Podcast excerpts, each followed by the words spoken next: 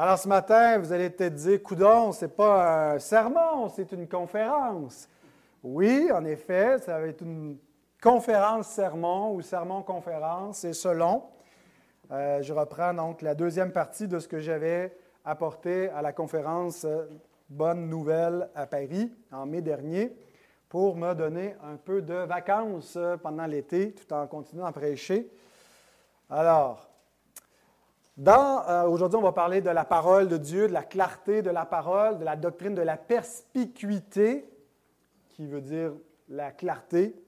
J'aurais pu juste dire la doctrine de la clarté des Écritures, mais ça aurait été moins sophistiqué. Vous auriez, ça fera quelque chose de petit peu plus euh, pompeux. Donc, euh, la perspicuité, c'est la clarté des Écritures. Et c'est ce qu'on vient de chanter. La parole de Dieu est claire. Euh, la parole des hommes qui vient assombrir. L'homme veut, par son pouvoir, imposer sa parole sur la terre. Il veut que ce soit son discours, sa vérité, ses commandements qui dominent. Mais les justes sont délivrés par la parole de Dieu. Dieu donne sa parole et Jésus dit, vous connaîtrez la vérité, la vérité vous affranchira. Il nous libère. Alors, on va parler de cette doctrine-là, mais dans la perspective protestante. Alors, dans mon bureau, ceux d'entre vous qui ont eu le privilège d'entrer dans le Saint des Saints ont pu remarquer un beau tableau, une représentation euh, par le peintre Anton von Werner, moi aussi je dis des grands noms allemands, qui est Luther à la diète de Worms. mon gars de diapo, il n'est pas réveillé? Bon, merci. Voilà. Donc, Luther à la diète de Worms, c'est un grand moment dans l'histoire de l'Église et dans l'histoire de la Réforme. C'est en 1521, donc euh, quatre ans après le début de la, Réforme, où Luther, avec Louis ses 95 thèses sur la porte de Wittenberg, et donc, on a Luther qui est debout devant l'empereur Charles Quint, où il est sommé par les autorités religieuses et euh, civiles de se rétracter de ses écrits, euh, de se rétracter de sa doctrine. Et Luther dit, si on ne me convainc pas par le témoignage de la parole de Dieu, je ne, peux, pas me rétracter, je ne peux pas me fier simplement au concile ou à, l'autorité de l'Église parce que euh, y a eu des contradictions et le seul témoignage euh, que je vais recevoir, c'est celui de la parole de Dieu. Donc, Luther se tient debout devant l'empereur et s'appuie sur la parole de Dieu pour défendre la, euh, justification par la foi seule. Et donc, c'est un grand moment, un grand moment historique, donc d'avoir ce, simple moine qui a ébranlé l'Europe et le monde et qui, a, l'Église, l'histoire de l'Église prend une trajectoire différente à partir de ce moment-là. Euh, mais c'est aussi un point de rupture historique entre deux conceptions du christianisme. Le protestantisme d'un côté et le catholicisme de l'autre. Et ce qu'il y a euh, à la base de ces deux conceptions différentes de la foi chrétienne, qui ont beaucoup en commun, il ne faut pas dire que tout est euh, aux antipodes et opposé entre les deux, mais le point de, rupture, c'est vraiment le sola scriptura duquel toutes les autres divergences euh, apparaissent. Mais euh, si ici on arrive au point de rupture entre les, protestants et les catholiques, euh, qui, vont, qui va se consommer dans les décennies qui vont suivre, dans différentes ramifications du côté protestant, ce n'est pas le point de départ de ces deux conceptions divergentes. Déjà, au cours du Moyen Âge est apparue une, une, conception qui, était en rupture, je dirais, avec ce que les, pères comprenaient de la source de la vérité, euh, où au cours du Moyen Âge, l'Église romaine a de plus en plus donné de la place à la tradition. Et je vous cite un petit extrait de ce que Louis Berkhoff écrit dans son introduction à la théologie systématique. Il dit, La conviction que la Bible est la parole de Dieu n'a pas été infirmée au cours du Moyen Âge. Cependant, l'idée qu'il existe une révélation de Dieu non seulement écrite, mais aussi orale, commença à se répandre. Donc on croyait encore au Moyen Âge que oui, la Bible est la parole de Dieu, mais qu'il existe aussi une autre source de révélation, qui n'est pas la révélation écrite, mais une révélation orale, qui serait la tradition. La notion d'une tradition apostolique transmise de génération en génération s'est progressivement imposée. Cette tradition était considérée comme nécessaire à l'établissement de l'autorité de l'Écriture et à la démarche de son sens propre. On disait que sans l'aide de la tradition, l'Écriture risquait d'être interprétée de façon si discordante que son autorité serait complètement détruite. Le développement de cette théorie a été préjudiciable à une juste conception de l'Écriture. Il est vrai que la Bible était toujours considérée comme la parole infaillible de Dieu, mais son autorité et son sens propre dépendaient de la tradition, c'est-à-dire de l'Église. Donc, l'enjeu, c'est est-ce que l'Écriture dépend de l'Église, de l'interprétation de l'Église, ou est-ce que l'Église dépend de l'Écriture? Est-ce que l'Écriture est au-dessus de l'Église ou l'Église est au-dessus de l'Écriture? Deux ans avant la diète de Worms, Luther a participé à un débat qui a été le commencement dans sa pensée de ce, point de rupture. Luther n'avait pas conscience en clouant ses 95 thèses qu'il déclenchait tout un, tout un, débat qui allait amorcer cette euh, immense réforme. Et son idée, ce n'était pas de, de, de, de, repartir une autre Église, euh, mais de, réformer certaines euh, pratiques abusives, entre autres la vente d'indulgences. et donc, deux ans avant la diète de Worms, deux ans après avoir cloué les 95 thèses, donc entre les deux événements de 1517 et 1521, Luther se retrouve dans un débat à Leipzig contre Johann von Eck. Et donc, ce n'est pas un petit euh, débat là, qui durait euh, une soirée, là, mais euh, c'est un débat de, presque deux semaines, une vingtaine, plus, que de, plus de deux semaines, une vingtaine de jours, où finalement, c'est la faculté de théologie de l'université d'Ingolstadt avec Eck d'un côté, contre la faculté de théologie de l'université de Wittenberg, qui s'affrontent à l'université de Leipzig. Et donc, le but de ce débat n'était pas tant le temps de parler de c'est quoi l'autorité pour déterminer la foi ou les doctrines qui doivent être crues, mais de plutôt débattre euh, de la question du salut, de la question des indulgences, des sacrements, mais bientôt la question de l'autorité allait émerger dans cette disputation. Donc, euh, tout ça a lieu encore une fois non seulement devant des humanistes, des universitaires de l'époque, mais on a aussi Georges de Saxe qui, euh, représente l'autorité civile, qui assiste à ces débats. Et euh, donc, ils débattent du libre arbitre, du salut, de la grâce, des indulgences. Et Eck, l'adversaire catholique de Luther, euh, s'en prend à lui en essayant d'associer Luther à Johann Hus, Jean Hus, donc le réformateur tchèque qui a péri un siècle auparavant euh, au, concile de Constance en 1415. Eck euh, considérait que c'était seulement la parole de Dieu qui était infaillible. Il remettait en cause l'infaillibilité du pape, questionnait certaines doctrines de l'Église. Et donc, euh, Eck est en train de dire, ben, Luther est comme le nouveau Jean Hus, un hérétique qui a été brûlé par l'Église. Et donc, ça vient euh, associer tout le mouvement de Luther à euh, un courant qui était perçu comme étant hérétique, ce qu'on appelle les bohémiens, hein, parce qu'il venait de la Bohème et Jean Eck. Et donc, pour Georges Lassax d'entendre ça, c'était euh, c'est la plaie, hein, les bohémiens. Et, donc, Luther est en train de nous reproduire une deuxième bohème, et tout ça, ça avait fini avec un gros bain de sang un siècle plus tôt, parce que les supporters de Eck n'avaient pas accepté que l'Église brûle leur, euh, leur pasteur. Et donc, Luther se dissocie de Eck. Euh, il le croit à ce moment-là comme, euh, comme un hérétique, mais il dit que certaines des idées pour lesquelles Eck a été brûlé un siècle plus tôt étaient des idées évangéliques, c'est-à-dire qui, sont, correspondent à l'évangile biblique. Et donc, Eck rétorque à Luther, mais par quelle autorité pouvez-vous déclarer que certaines idées d'un hérétique sont vraies? Ah, Luther, vous vous opposez au Saint Concile de Constance et vous vous opposez à la Sainte Église catholique.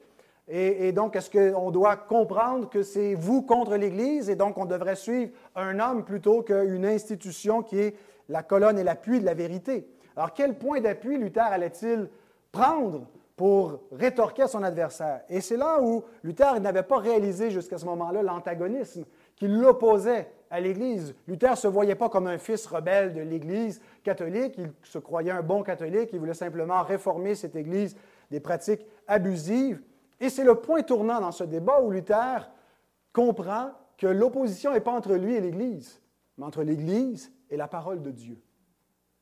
Et donc Luther commence à défendre ses idées en s'appuyant sur le sola scriptura. On n'est pas en 1519 avec une doctrine du sola scriptura tout bien élaborée, mais c'est l'idée émerge dans la tête du réformateur à ce moment-là.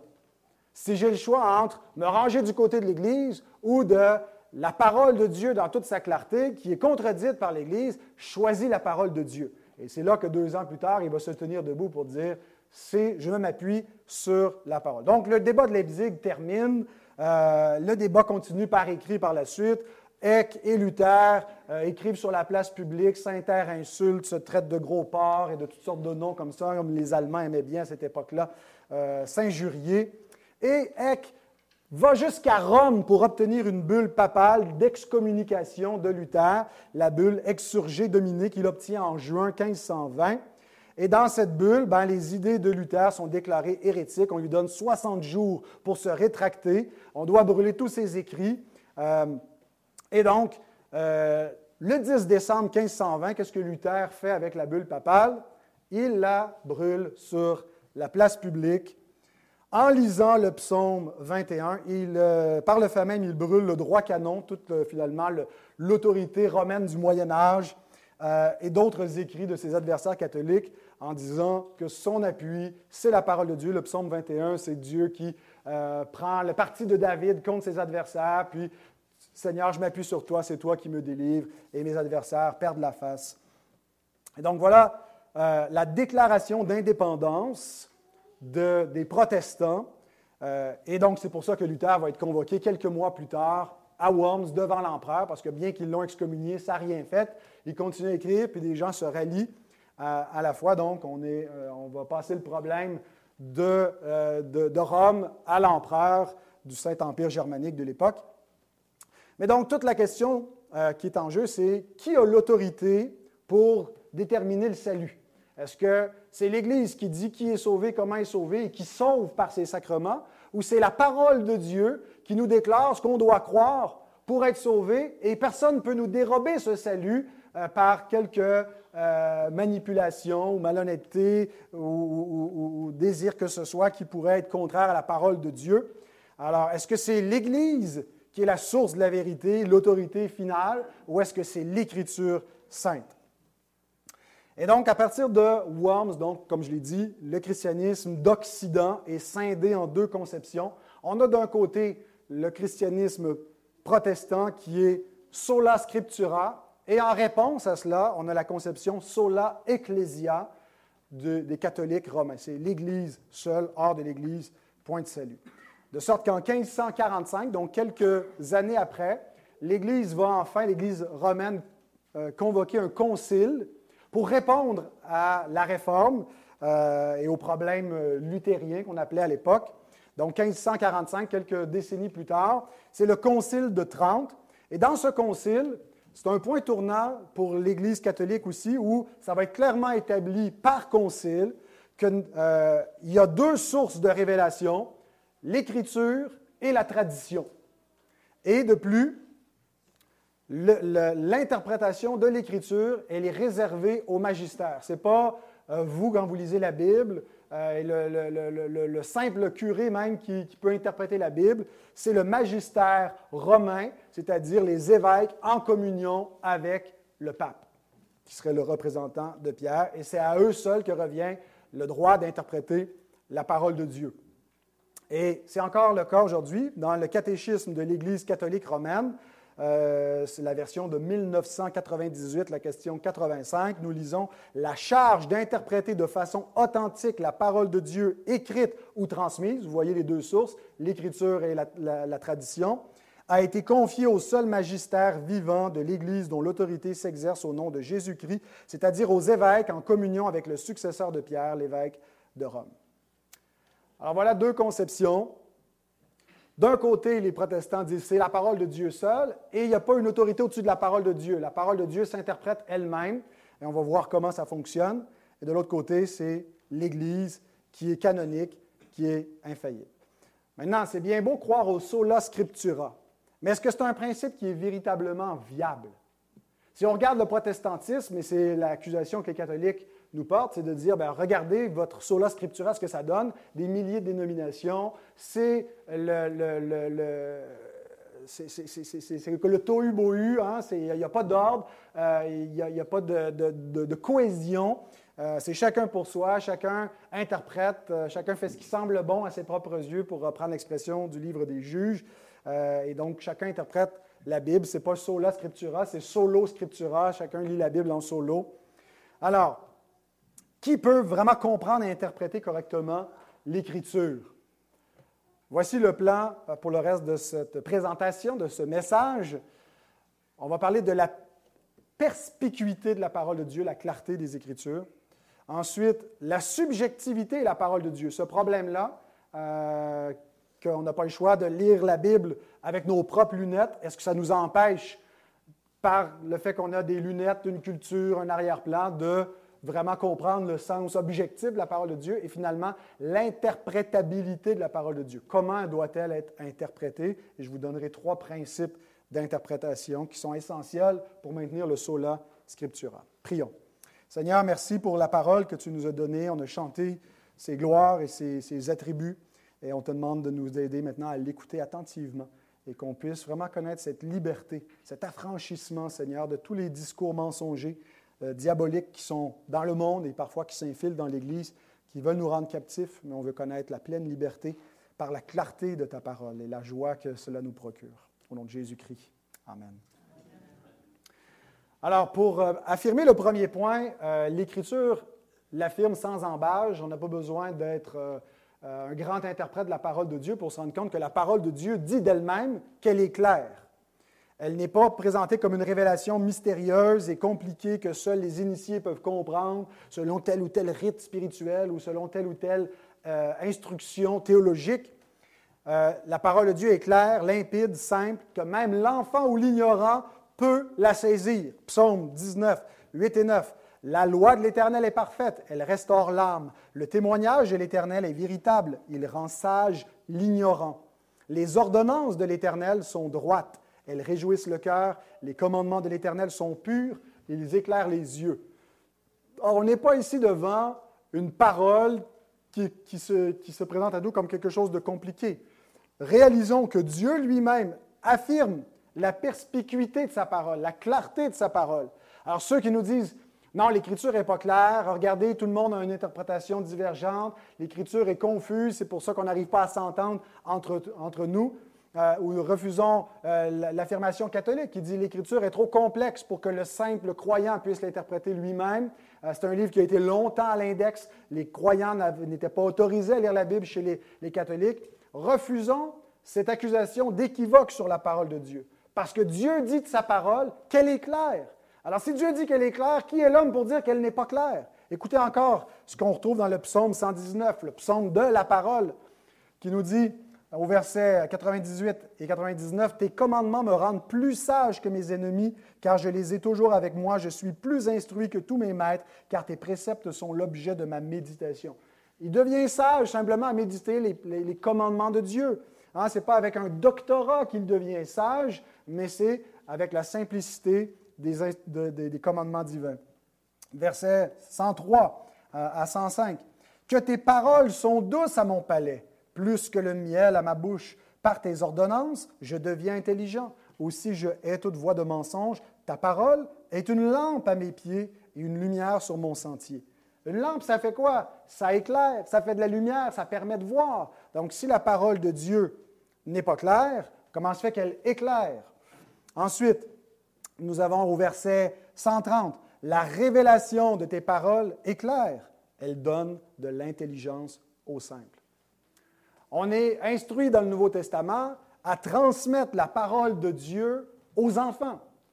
Si c'était quelque chose de si compliqué, comment est-ce que les enfants pourraient la saisir? Vous qui êtes des parents, vous inculquez la parole de Dieu à vos enfants, vous leur apprenez des versets, et ils comprennent quelque chose. Hein, c'est ce que, d'ailleurs, ce n'est pas juste dans le Nouveau Testament, c'est un principe qu'on retrouve dans Deutéronome 6, d'inculquer la parole aux enfants partout, en voyage, à la maison, quand tu te lèves, quand tu te couches, quand tu t'assois pour manger. On est euh, instruit de les élever dans le Seigneur, Éphésiens 6, 4. Timothée connaît dès son enfance les saintes lettres qui rendent sage à salut. Jésus demande qu'on laisse euh, venir à lui les enfants et il nous dit qu'il faut devenir comme eux pour entrer dans le royaume des cieux, pour recevoir avec simplicité la parole de Dieu.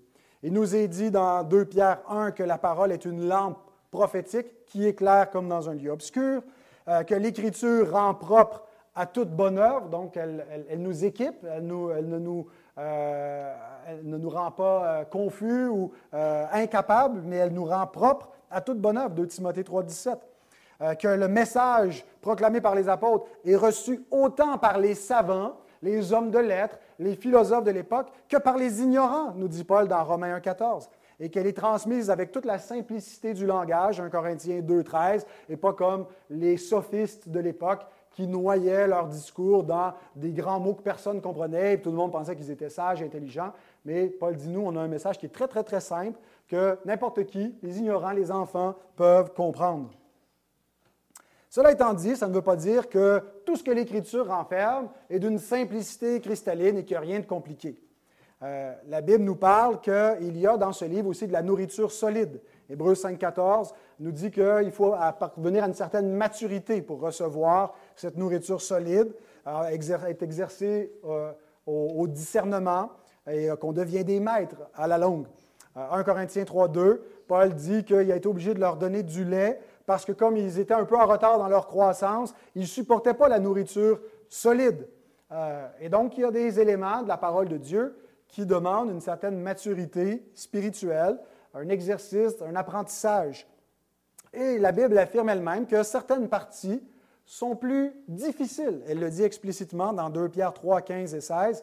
Croyez que la patience de notre Seigneur est votre salut, comme notre bien-aimé frère Paul vous l'a aussi enseigné selon la sagesse qui lui a été donnée. C'est ce qu'il fait dans toutes les lettres où il parle de ces choses dans lesquelles il y a des points difficiles à comprendre dont les personnes ignorantes et mal affermies tordent le sens comme celui des autres Écritures pour leur propre ruine.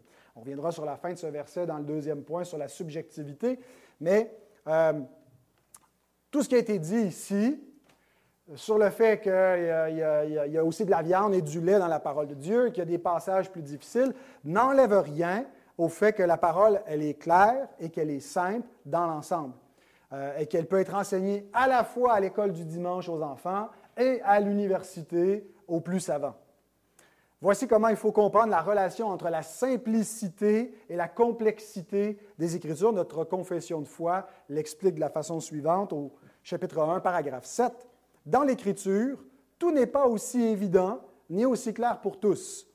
Cependant, tout ce qu'il faut connaître, croire et observer en vue du salut est si clairement exprimé et dévoilé dans tel ou tel passage de l'Écriture que non seulement l'érudit, mais également l'ignorant, peut arriver à une compréhension suffisante par l'usage des moyens ordinaires.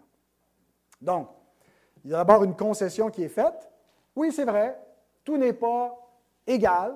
Il y a des choses simples, il y a des choses plus compliquées, puis tout n'est pas égal pour tous. Il y a des gens pour qui la compréhension va être plus simple et d'autres pour qui ça va être plus difficile, euh, parce qu'on n'est pas nécessairement tous au même point, à la fois dans notre cheminement spirituel et dans nos, euh, nos capacités cognitives.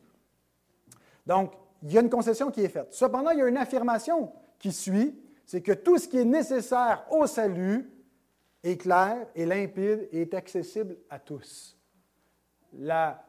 Nous ne croyons pas au gnosticisme, que, la connaissance qui sauve est quelque chose de mystérieux, qui se produit par une expérience que seuls les initiés peuvent recevoir. C'est un message qui peut être reçu par le plus jeune, le plus ignorant, et que le Seigneur euh, va euh, illuminer euh, sa pensée à salut par sa parole qui est claire, qui est claire et qui sauve. Alors pourquoi, si la parole est aussi claire, malgré certaines parties plus complexes, que tous ne s'entendent pas, que tous n'ont pas la même confession de foi? Alors le problème, bien sûr, n'est pas intrinsèque à la parole de Dieu. Le problème vient de l'homme. C'est ce qu'on a vu avec Pierre. Euh, et c'est ce qui va nous amener à notre deuxième point, la subjectivité de la parole. Mais avant d'insister sur le fait qu'il y a beaucoup d'interprétations divergentes, c'est vraiment important de constater que les articles indubitables de la foi qui sont essentiels au salut sont reconnus universellement par tous les chrétiens de toutes les confessions. ce qu'on pourrait résumer dans, par exemple, le symbole des apôtres et ce n'est pas un, annexe à la Bible, c'est une synthèse des, doctrines les plus importantes concernant Christ, concernant Dieu, concernant le salut, qui est révélée euh, au travers de toute la révélation et qui est synthétisée dans, ce credo-là. Eh bien, euh, il y a une grande unité de foi parmi les chrétiens. Euh, et, donc, il y a quelque chose de frappant.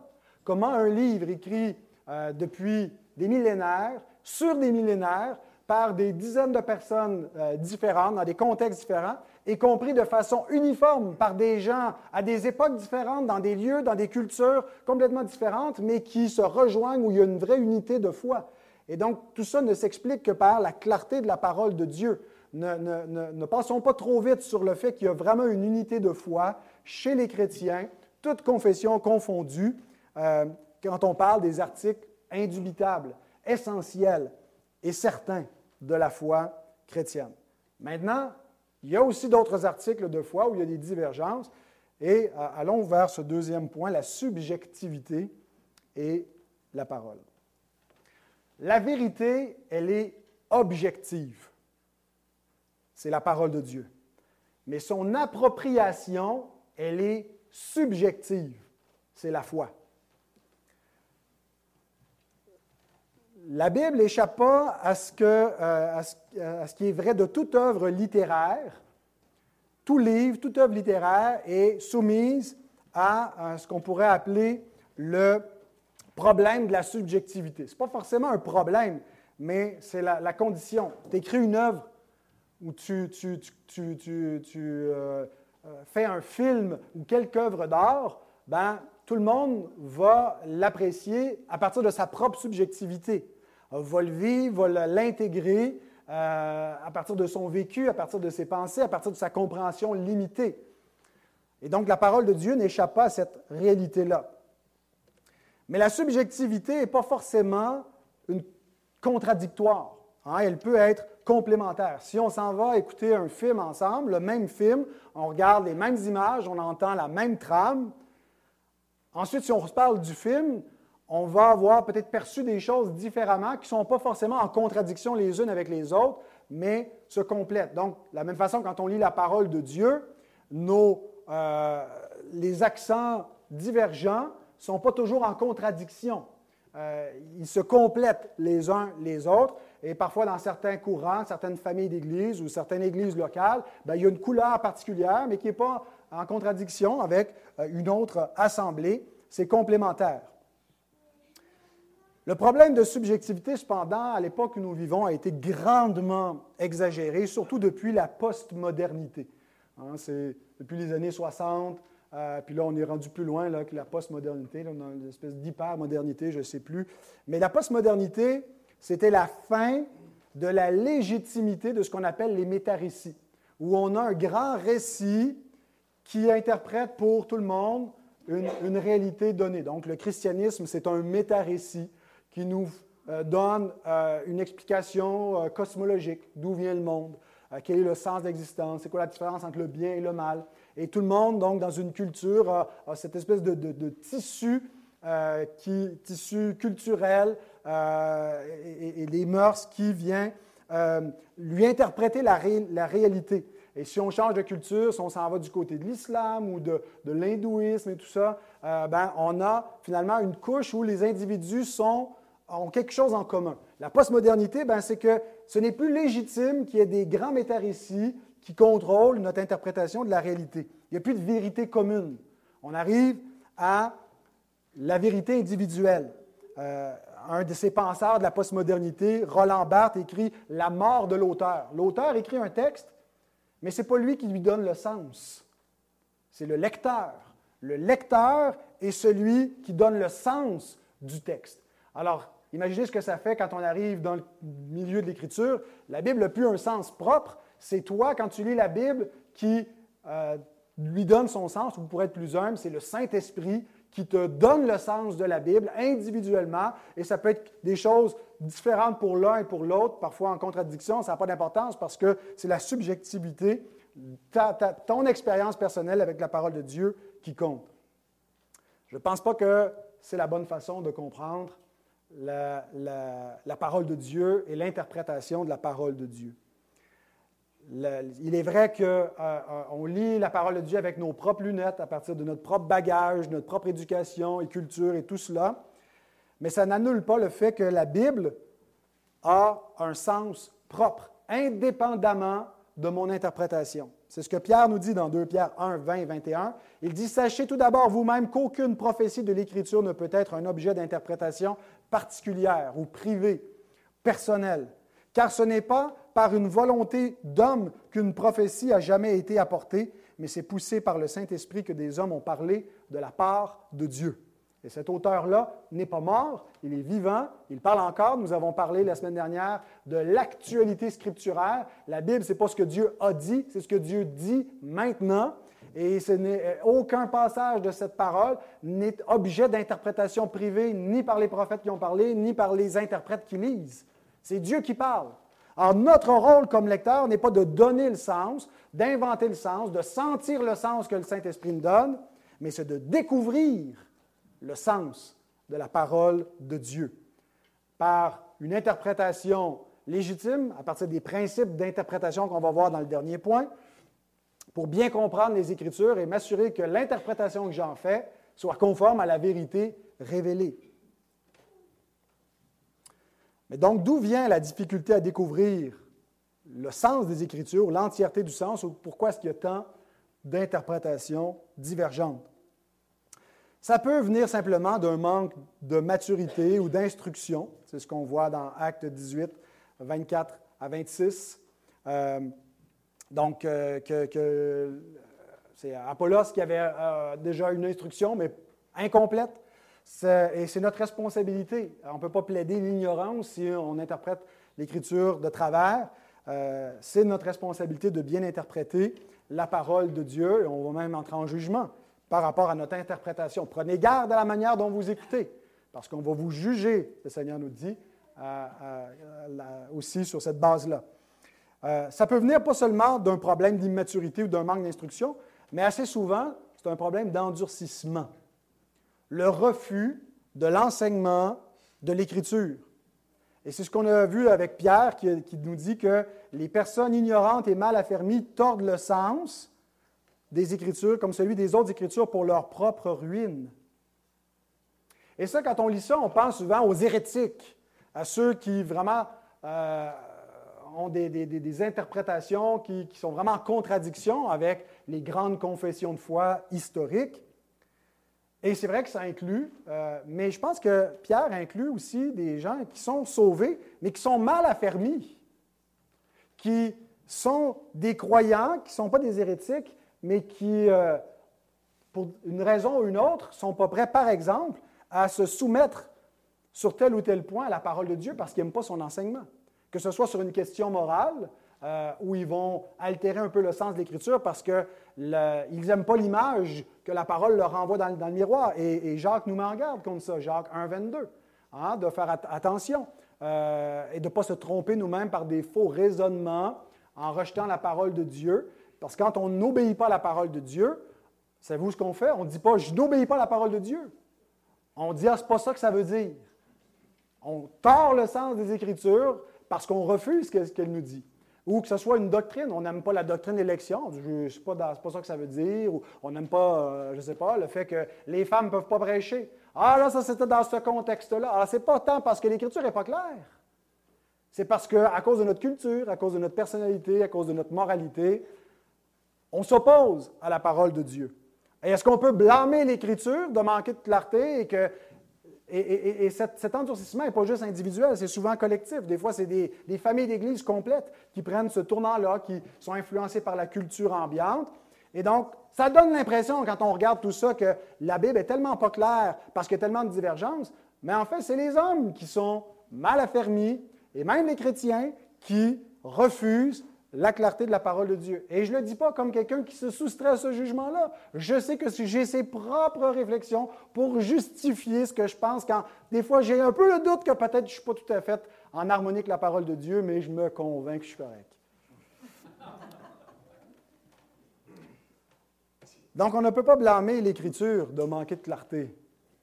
C'est nous qui ne sommes pas au clair. Alors, connaissons notre propre propension à errer et prenons la résolution suivante, celle du psalmiste dans le fameux psaume 119. Ta parole est une lampe à mes pieds et une lumière sur mon sentier. Je jure et je le tiendrai d'observer les lois de ta justice. Je ne vais pas me laisser diriger par mes préférences. Je ne vais pas me laisser diriger par ce qui est populaire par la pression, parce que mon ami ou mon conjoint ou mes enfants veulent. Mais ma première allégeance, je la dois à Dieu en me conformant à sa parole. Et c'est plus dur que ce que ça a l'air. C'est bien beau de dire ça puis de chanter euh, avec Luther euh, notre, le rempart que notre Dieu et puis sa parole, elle est sûre et certaine. Mais comme il est difficile, c'est le combat de, la sanctification de toute notre vie, de garder cette résolution, d'observer la parole de Dieu dans les moindres détails. Soyons prêts à nous remettre en question, soyons prêts à soumettre notre raison. Bien sûr, il va être impossible d'échapper à toute notre subjectivité, notre culture, notre éducation, nos points de vue, mais c'est important que nous prenions conscience de nos lunettes et que nous prenions garde à notre subjectivité. Mais donc, malgré toute notre honnêteté intellectuelle et nos efforts pour obéir à la parole de Dieu, nous n'arriverons pas à la même interprétation exacte chez tous les chrétiens. Et c'est pourquoi même les catholiques, ils n'ont pas tous la même interprétation, même s'ils ont un magistère, parce que le magistère n'est pas d'accord avec lui-même. Et puis, euh, il, y a des, il y a des courants catholiques qui sont autant, sinon plus divisés que chez les protestants. C'est juste qu'ils ne restent pas dans la même patente. Nous, on se sépare, on ne fait pas semblant de s'aimer. Euh, donc, dernier point, pour bien interpréter maintenant, l'interprétabilité de la parole de Dieu. L'Écriture est interprétable. Donc, elle doit être interprétée. On voit l'eunuque qui est sur son char. Euh, Philippe lui dit Est-ce que tu comprends ce que tu lis? Comment le pourrais-je? Personne ne me guide Donc, on a besoin d'être guidé pour apprendre à interpréter la parole de Dieu. Euh, Paul exhorte Timothée en disant qu'il doit bien dispenser la parole de Dieu. Le, verbe a vraiment l'idée de, couper, justement, de bien trancher la parole de Dieu. C'est l'idée d'interpréter la parole de Dieu. Comment est-ce qu'on va faire cela? Donc, euh, la confession de foi nous dit qu'on on arrive à une juste interprétation à une compréhension suffisante par l'usage des moyens ordinaires. Avant de vous donner les trois principes, je veux juste souligner cette expression-là. L'usage de moyens ordinaires. Dans, l'histoire, il y a eu toutes sortes euh, d'explications sur comment on doit interpréter la parole de Dieu. Bon, ben, du côté de l'Église catholique, il faut être ordonné, il faut être en communion avec le magistère, il faut euh, être dans la, canonicité de l'Église romaine pour pouvoir bien interpréter la parole de Dieu. Euh, on a euh, du côté charismatique l'idée, ben non, il faut au contraire avoir une expérience extatique, une révélation de l'Esprit. Alors, il y, a différentes tendances sur qu'est-ce que ça veut dire. Nous affirmons, ici comme Église, qu'on peut prendre simplement l'usage des moyens ordinaires. Donc, on n'a pas besoin d'une révélation surnaturelle. Bien sûr, il faut l'illumination intérieure du Saint-Esprit euh, pour la comprendre à salut.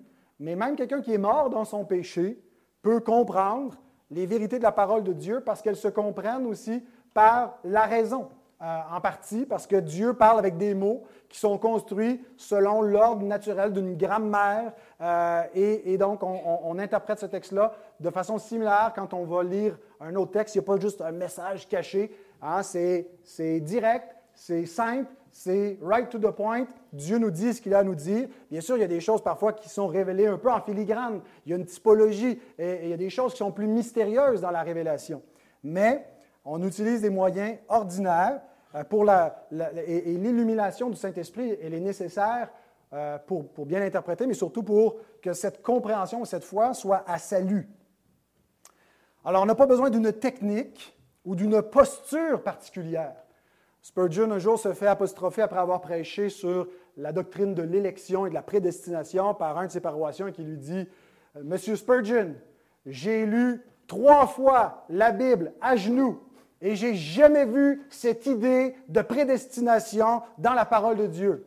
Alors Spurgeon lui rétorque du tac au tac et dit bien peut-être que vous devriez la lire dans une position plus confortable, vous commenceriez peut-être à la comprendre mieux, à être plus attentif. Donc ce n'est pas une posture, on n'a pas besoin d'être un pasteur ou d'être un théologien, mais les moyens ordinaires, la lecture, la méditation, la prière, l'obéissance et recevoir une instruction dans la saine tradition, pas la sainte tradition avec un T majuscule, mais la saine tradition, c'est-à-dire, euh, on va le voir un peu plus loin, euh, de, l'interpréter en harmonie avec euh, les saints qui ont été avant nous. Donc, les moyens ordinaires, tu la lis, tu réfléchis, tu pries, tu le fais en communion avec d'autres et tu le fais dans le but d'obéir aussi et de, croire ce qui t'est enseigné et pas de, d'imposer ta parole à la parole de Dieu. Ça, c'est la tendance de l'homme inconverti. Hein. il veut faire régner sur la terre sa, propre langue, sa, propre parole, et il le fait même avec la parole de Dieu. Alors voici trois principes concernant l'interprétation des Écritures, en plus des moyens ordinaires. Premier, c'est l'analogie de la foi. L'interprétation doit être en analogie avec le reste de la révélation. C'est l'idée qu'on harmonise l'Écriture avec elle-même. Lorsque les réformateurs ont rejeté la conception catholique qu'il y a seulement le magistère qui peut interpréter, seulement le clergé qui peut interpréter la parole de Dieu comme euh, interprète infaillible, les protestants n'ont pas rejeté l'idée qu'il existe effectivement un interprète infaillible de la parole de Dieu qui nous est accessible. Et voici ce que nous confessons à cet effet. La 1689, chapitre 1, paragraphe 9, la règle infaillible le mot est fort. La règle infaillible qui ne peut pas tromper, qui ne peut pas nous faire errer pour l'interprétation de l'Écriture, c'est l'Écriture elle-même. Par conséquent, quand se pose une question au sujet du sens véritable et plein d'un passage de l'Écriture, sens qui est un et non multiple, donc il n'y a pas des sens contradictoires, ce n'est pas qu'il n'y a pas des sous-vérités ou des applications qui sont contenues dans un même passage, mais qu'il n'y a pas deux sens contradictoires de, un même passage d'écriture, la réponse doit être décidée sur la base d'autres passages qui parlent plus clairement de ce sujet. Donc, l'harmonisation des Écritures entre elles est la règle fondamentale d'interprétation.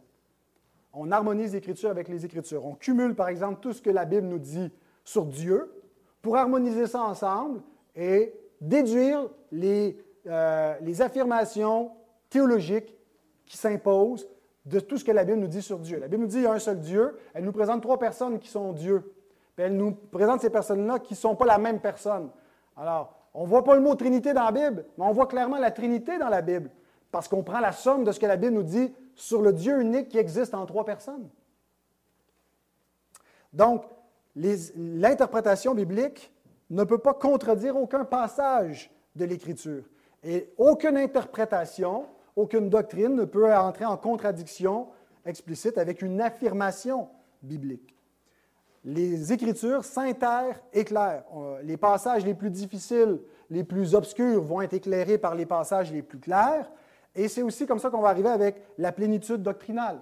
Euh, j'ai donné l'exemple de la doctrine de Dieu euh, sur la Trinité où on s'entend tous, mais il y a d'autres doctrines qui concernent euh, Dieu et ses attributs qui sont un petit peu plus compliquées. Par exemple, la, parole de Dieu nous, nous, parle de l'incorporéabilité de Dieu. Je ne le dis pas bien, le mot m'échappe un peu, mais le, fait que Dieu est sans corps. Pourtant, il y a des passages où ça nous parle du bras de l'Éternel ou l'œil de l'Éternel qui voit tout. Alors, comment est-ce qu'on comprend? On comprend ça comme des anthropomorphismes, des formes humaines, anthropos, qu'on attribue à Dieu, sans dire littéralement Dieu a un corps physique, comme disent les Mormons. Pourquoi? Ben, parce qu'il y a d'autres passages qui nous montrent Dieu qui est pur esprit, qui n'a pas de corps, qui est invisible. Alors, notre interprétation de ces deux passages-là doit être en harmonie. Alors, on dit, si, Dieu nous, si la Bible nous dit que Dieu a un corps et Dieu n'a pas de corps, il n'y a pas de contradiction. Il y a une harmonisation. On déduit que quand elle nous dit qu'il y a un corps, c'est une façon de parler. C'est une forme, mais ce n'est pas littéral que Dieu a un corps de la même façon, la Bible parle d'anthropopathisme. Elle attribue des passions à Dieu qui ne sont pas propres à lui. Euh, la jalousie ou la repentance de Dieu, euh, et, des réactions comme ça où Dieu, on comprend que c'est métaphorique. Ça veut dire quelque chose, ça ne veut pas juste rien dire, euh, mais c'est des façons imagées pour nous expliquer, à partir de notre compréhension et notre finitude humaine, de quel Dieu on parle. Alors, la plénitude doctrinale vient en harmonisant l'ensemble des données bibliques sur un sujet donné. Et de cette façon-là, on est sûr qu'on n'erre pas, on n'est pas dans l'errance, dans l'erreur en interprétant la parole de Dieu, parce que c'est la parole de Dieu qui s'interprète elle-même. On harmonise la parole avec elle-même. Ce n'est pas toujours facile d'appliquer ce principe et on ne le fait pas de façon infaillible, mais c'est un principe beaucoup plus euh, juste et prudent que de dire, ben, il y a le magistère qui va me guider dans toute la vérité, ou moi, tout seul avec Jésus dans ma chambre, on va tout comprendre ce qu'on a à comprendre, je n'ai pas besoin du reste de l'Église. La parole de Dieu, elle est son propre interprète. Dans le dictionnaire de théologie des termes latins, grecs, théologiques de Richard Muller, un des, spécialistes de ce qu'on appelle la scolastique protestante, il, y a une entrée que j'ai euh, voulu traduire sur Scripturam ex scriptura explicadam esse, c'est, euh, désolé pour l'accent latin, fait un peu. L'écriture explique, euh, hors de l'écriture, l'écriture est expliquée. C'est ce que ça veut dire. Le sens de l'écriture vient de l'écriture lui-même. Et il dit, l'écriture doit être expliquée à partir de l'écriture. Il s'agit de l'une des nombreuses maximes employées par les luthériens et les réformés orthodoxes pour indiquer l'autorité normative et le caractère auto-authentifiant, qu'elle s'auto-authentifie, qu'elle se, révèle elle-même comme parole de Dieu, le caractère auto-authentifiant de l'Écriture par opposition à l'affirmation catholique romaine selon laquelle l'Église a l'autorité absolue pour expliquer le texte. L'orthodoxie protestante admet que l'Écriture ne peut être interprétée en dehors de l'Église, mais elle insiste sur le fait que l'autorité de l'Église découle de l'Écriture et non l'autorité de l'Écriture du témoignage de l'Église. Puisque la parole, dans son essence, fait autorité et est efficiente, elle est nécessairement sa propre norme d'interprétation. Donc, en gros, ce qu'il nous dit, c'est qu'il n'y a pas une autorité humaine au-dessus des Écritures, ni pour l'origine, c'est Dieu lui-même qui est la source, ni pour l'interprétation, c'est Dieu lui-même qui l'interprète. Comment est-ce qu'il nous passe l'interprétation? Dans sa parole. Hein, on voit, par exemple, le Nouveau Testament, qui nous dit comment les prophéties de l'Ancien Testament se sont accomplies. Alors, quand on a des messianiques, des, chrétiens ou des, juifs messianiques ou des hyper-dispensationalistes qui nous disent non, cette prophétie-là n'est pas interprétée parce qu'on n'a pas l'interprétation littérale pour Israël, alors que les apôtres disent le texte d'Osée ou d'un tel est, est, accompli ici par cet événement, ben, la parole de Dieu s'interprète. Elle nous déclare quand est-ce que euh, la chose est arrivée. Alors, ton interprétation qui dit que ce n'est pas le bon accomplissement contredit la parole de Dieu qui s'interprète elle-même. Deuxième principe, après l'analogie de la foi, c'est la catholicité de la foi. Ne vous laissez pas renverser par le mot catholique ou catholicité. Il veut simplement dire l'universalité de la foi. J'ai tenu à mettre le mot euh, catholicité euh, parce qu'on le retrouve un petit peu plus dans les confessions, dans les documents historiques, et aussi parce que les réformateurs ne se voyaient pas comme rejetant la catholicité de l'Église, mais comme rejetant le papisme de l'Église. Ils considèrent que la vraie Église a un caractère universel. Et donc, il y a vraiment un danger que le sola scriptura, pour nous, les évangéliques, devienne le solo scriptura et qu'on tombe dans une forme de sectarisme où euh, il y en a pour qui c'est très individuel, c'est ma compréhension qui est la juste, puis on flush toute l'Église.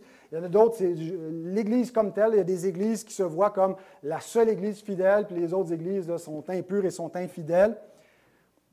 Mais dans la définition que je vous ai lue juste avant de Richard Muller, il dit bien que dans la conception des réformateurs, la conception protestante, l'orthodoxie protestante admet que l'Écriture ne peut être interprétée en dehors de l'Église, que ce n'est pas juste quelque chose d'individuel. On rejette le magistère romain parce qu'ils n'ont pas le monopole de la vérité. ce n'est pas l'Église, le magistère romain. C'est une invention des hommes. Mais on ne rejette pas l'Église comme étant la colonne et l'appui de la vérité, 1 Timothée 3,15.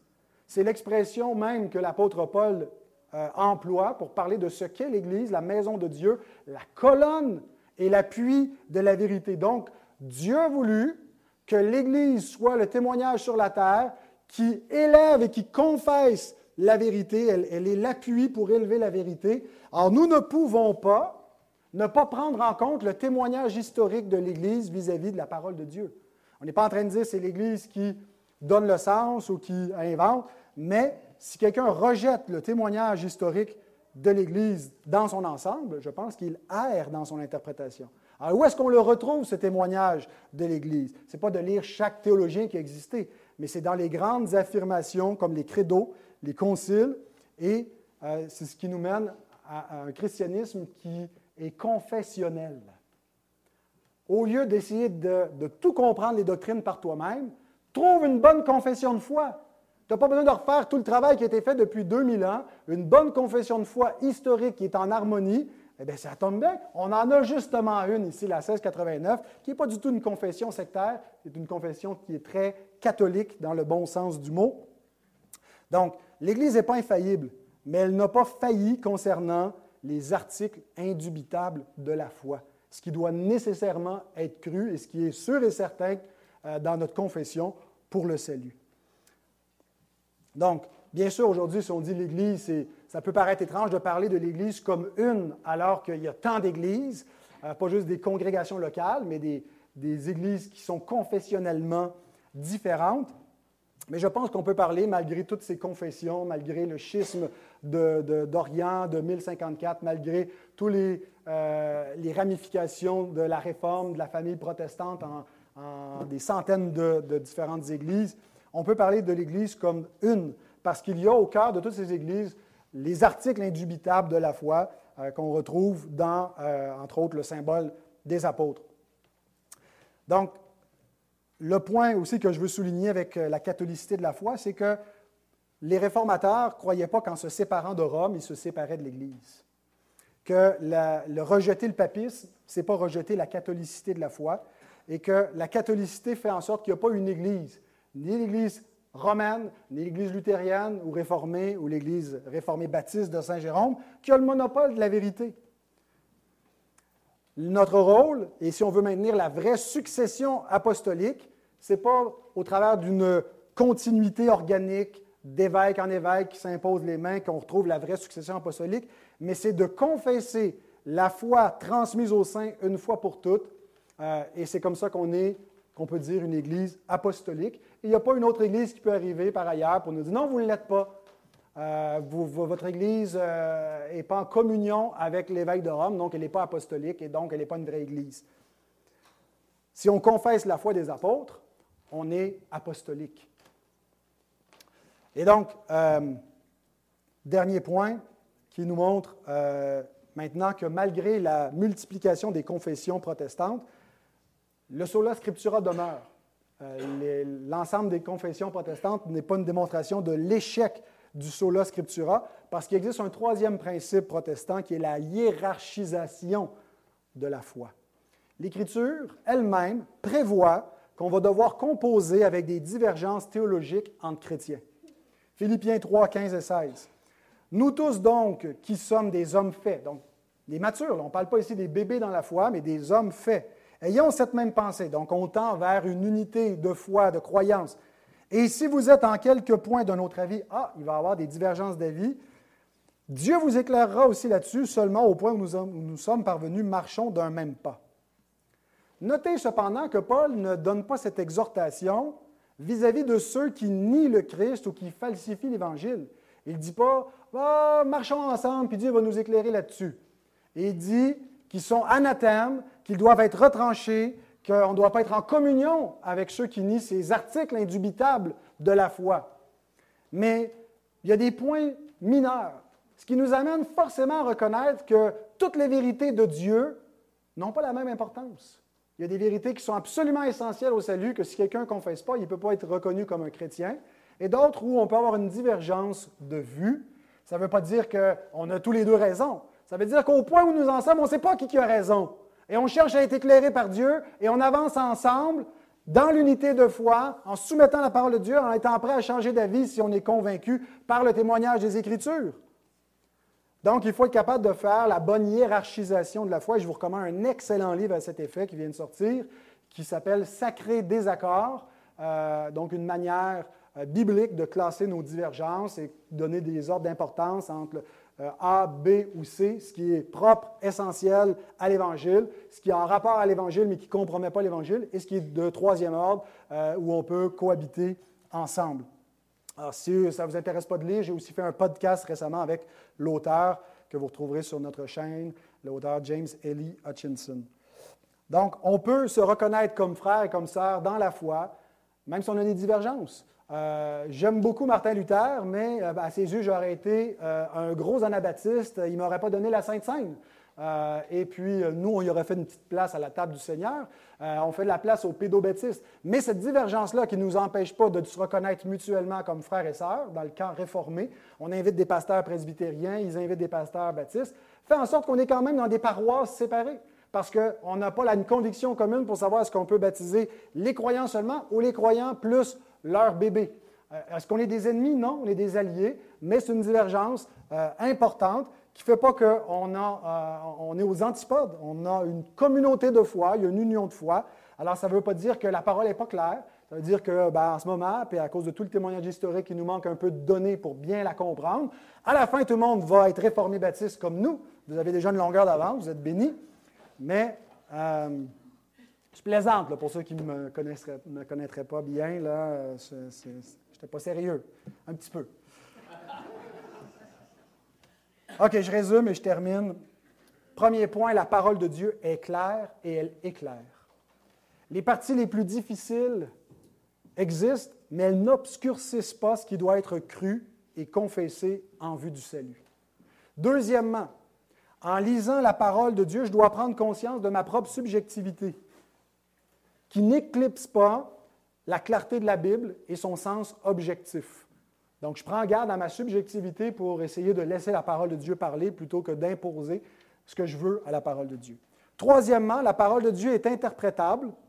Elle a un sens qui est objectif et que je dois découvrir. Et voici trois principes. L'analogie de la foi, c'est-à-dire qu'il n'y a pas d'autorité au-dessus de la parole pour déterminer son sens, mais qu'en tant que parole de Dieu, elle est sa propre norme et elle s'interprète d'elle-même lorsqu'on l'harmonise.